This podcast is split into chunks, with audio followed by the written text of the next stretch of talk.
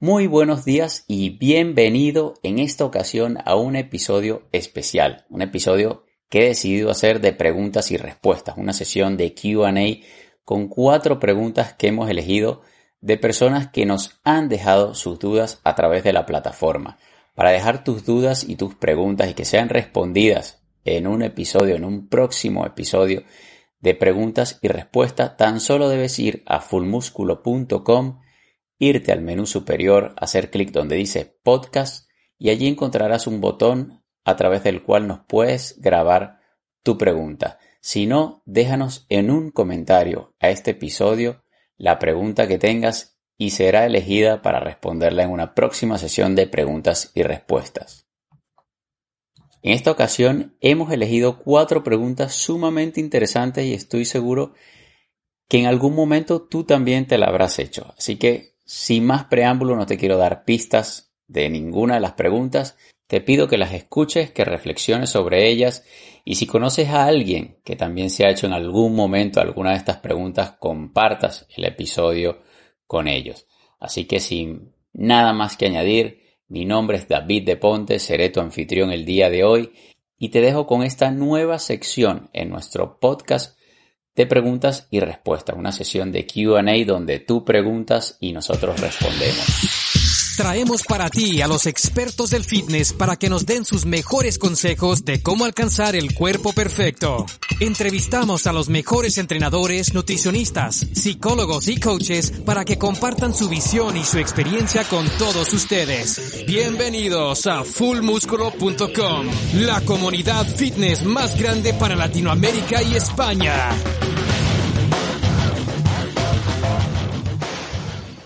¿Qué ejercicios me puedes recomendar o rutina para poder bajar de grasa de espalda? Y para mi hermana, ¿qué proteína para aumentar masa muscular le sirve? Gracias. Esta pregunta nos la hace Alexandra y la verdad es que me encanta porque incluye dos de los grandes mitos que hay aún dentro del mundo fitness y se siguen escuchando incluso dentro de gimnasio. La primera es con respecto al perder grasa de forma localizada. Alexandra, no se puede perder grasa de forma localizada. Tú no decides de dónde tu cuerpo va a quemar esa grasa si es que tienes, si es que estás llevando a cabo un déficit calórico, un déficit energético. Es tu cuerpo quien decide de dónde pues utilizar y de dónde quemar esa grasa y no eres tú. Así que no hay ningún ejercicio que te vaya a ayudar específicamente a quemar la grasa que tienes acumulada en la espalda. Tienes que buscar crear ese déficit energético que le permita a tu cuerpo quemar esa grasa. Y debes tener paciencia porque obviamente es un proceso de recomposición corporal en el cual pues obviamente a través del entrenamiento de fuerza vas a ir desarrollando masa muscular y tu cuerpo va a ir quemando esa grasa que tienes en exceso acumulada en tu cuerpo, no solamente la de la espalda, sino la que tendrás también seguramente en la zona abdominal, en piernas, en brazos, etc. En fin, no se puede quemar grasa de forma localizada.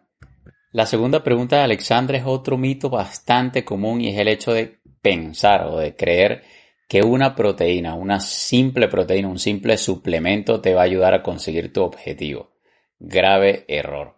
Hay tres pilares fundamentales que son la alimentación, el entrenamiento y el descanso, las cuales son las piezas fundamentales que te van a llevar a lograr ese objetivo que te has planteado, o en, este caso el de tu hermana, que es el del aumento de masa muscular.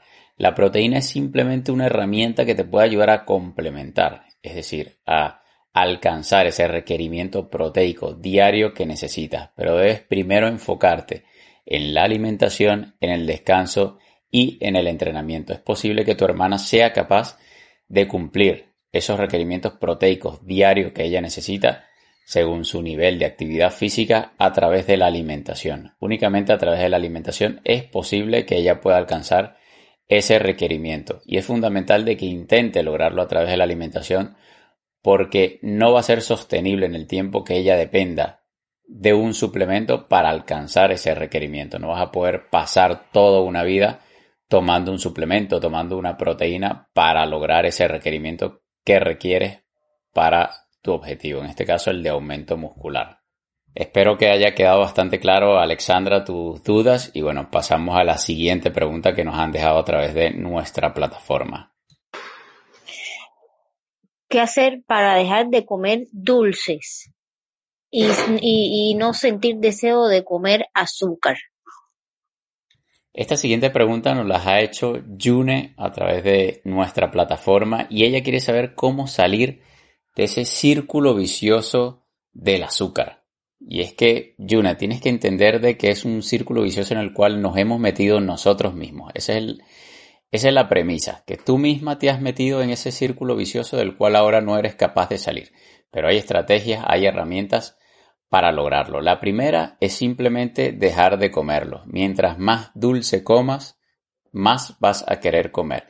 Y obviamente los estás comiendo y los deseas y te dan antojos porque lo tienes al alcance de tu mano. Lo primero que tienes que hacer es sacarlos de tu casa. Si los compras, pues dejar de comprarlos. Ese es el primer paso. A nuestros malos hábitos hay que ponérselo difícil y si los tienes en casa, pues lo vas a comer. No importa cuál es la fuerza de voluntad que creas tener, si los tienes a la mano, pues simplemente en cualquier momento que se te antoje, pues vas a ir a por ellos y vas a volver a entrar en ese círculo vicioso.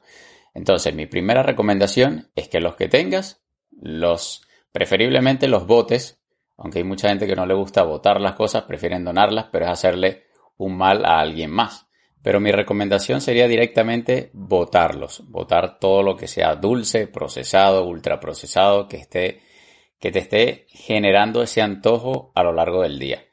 Una vez que los hayas botado, lo segundo, más importante, pues es que obviamente no los vuelvas a comprar, sino que simplemente intentemos sustituir ese mal hábito por un hábito saludable. Puedes comprar frutas, frutos secos, algún snack saludable que te permita rellenar ese espacio, ese vacío que están dejando pues todos esos dulces, esa bollería, esos procesados y ultraprocesados que antes se te antojaban. Si logras eso, Yune, ya estarás ganando terreno y vas a ser capaz de salir de ese círculo vicioso en el que tú misma te has metido. Y mi última recomendación para ti sería empezar a enfocarme en nutrirme y no simplemente en satisfacer mi paladar.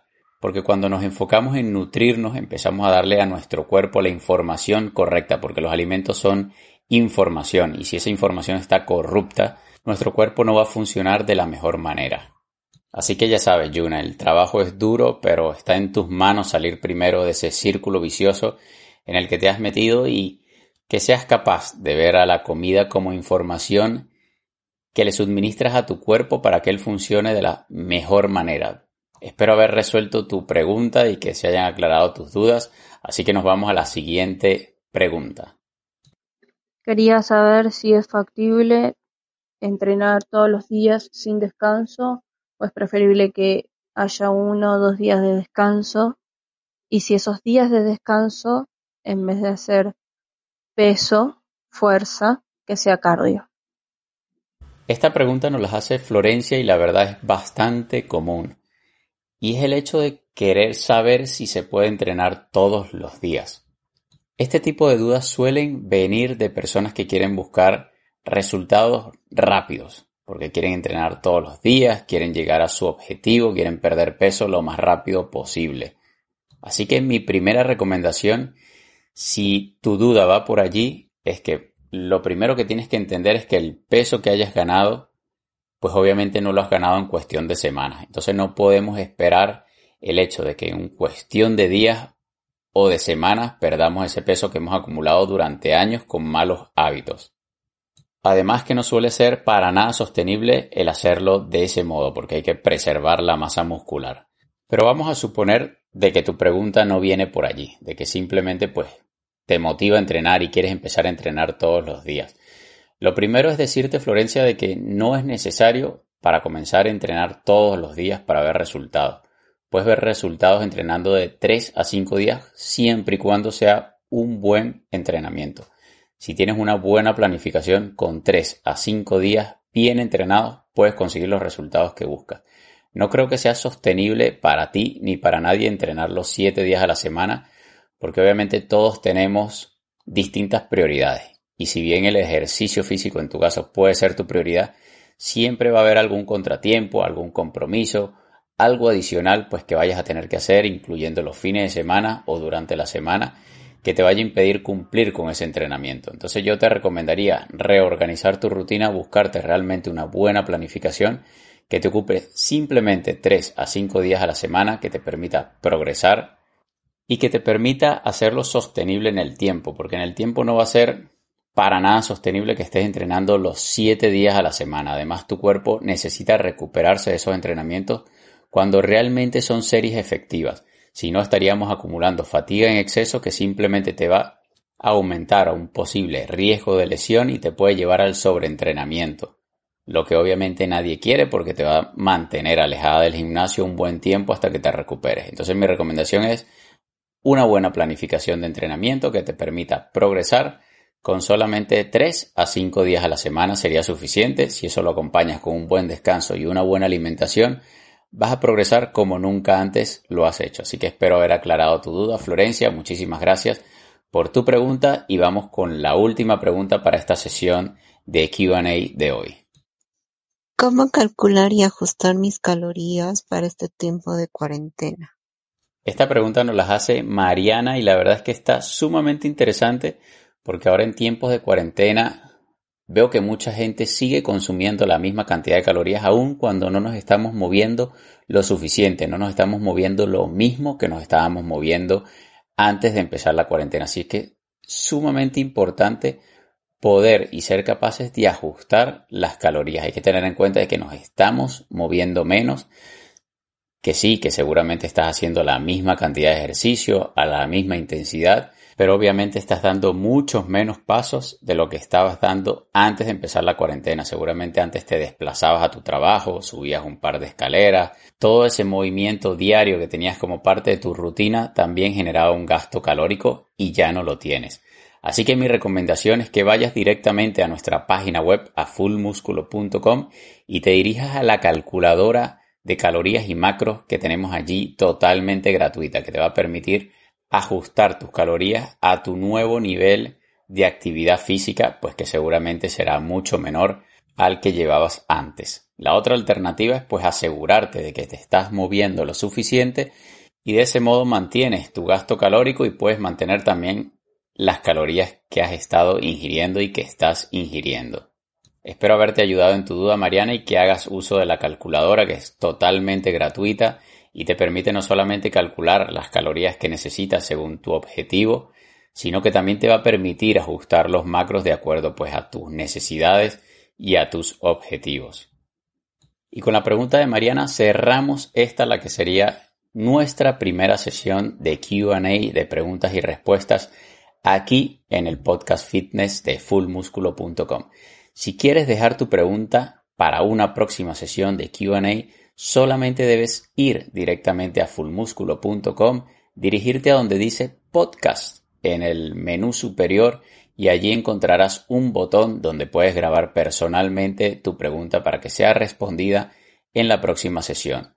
Te agradezco por estar allí, por escucharnos, por seguirnos y te pido que sea cual sea la plataforma en la cual nos estés escuchando, que nos comentes, que nos dejes en tu comentario. También vamos a estar tomando preguntas que nos estén dejando en los comentarios de este y el resto de los podcasts. Le des me gusta al episodio y por supuesto que nos sigas. Un abrazo fuerte y nos vemos en una próxima edición.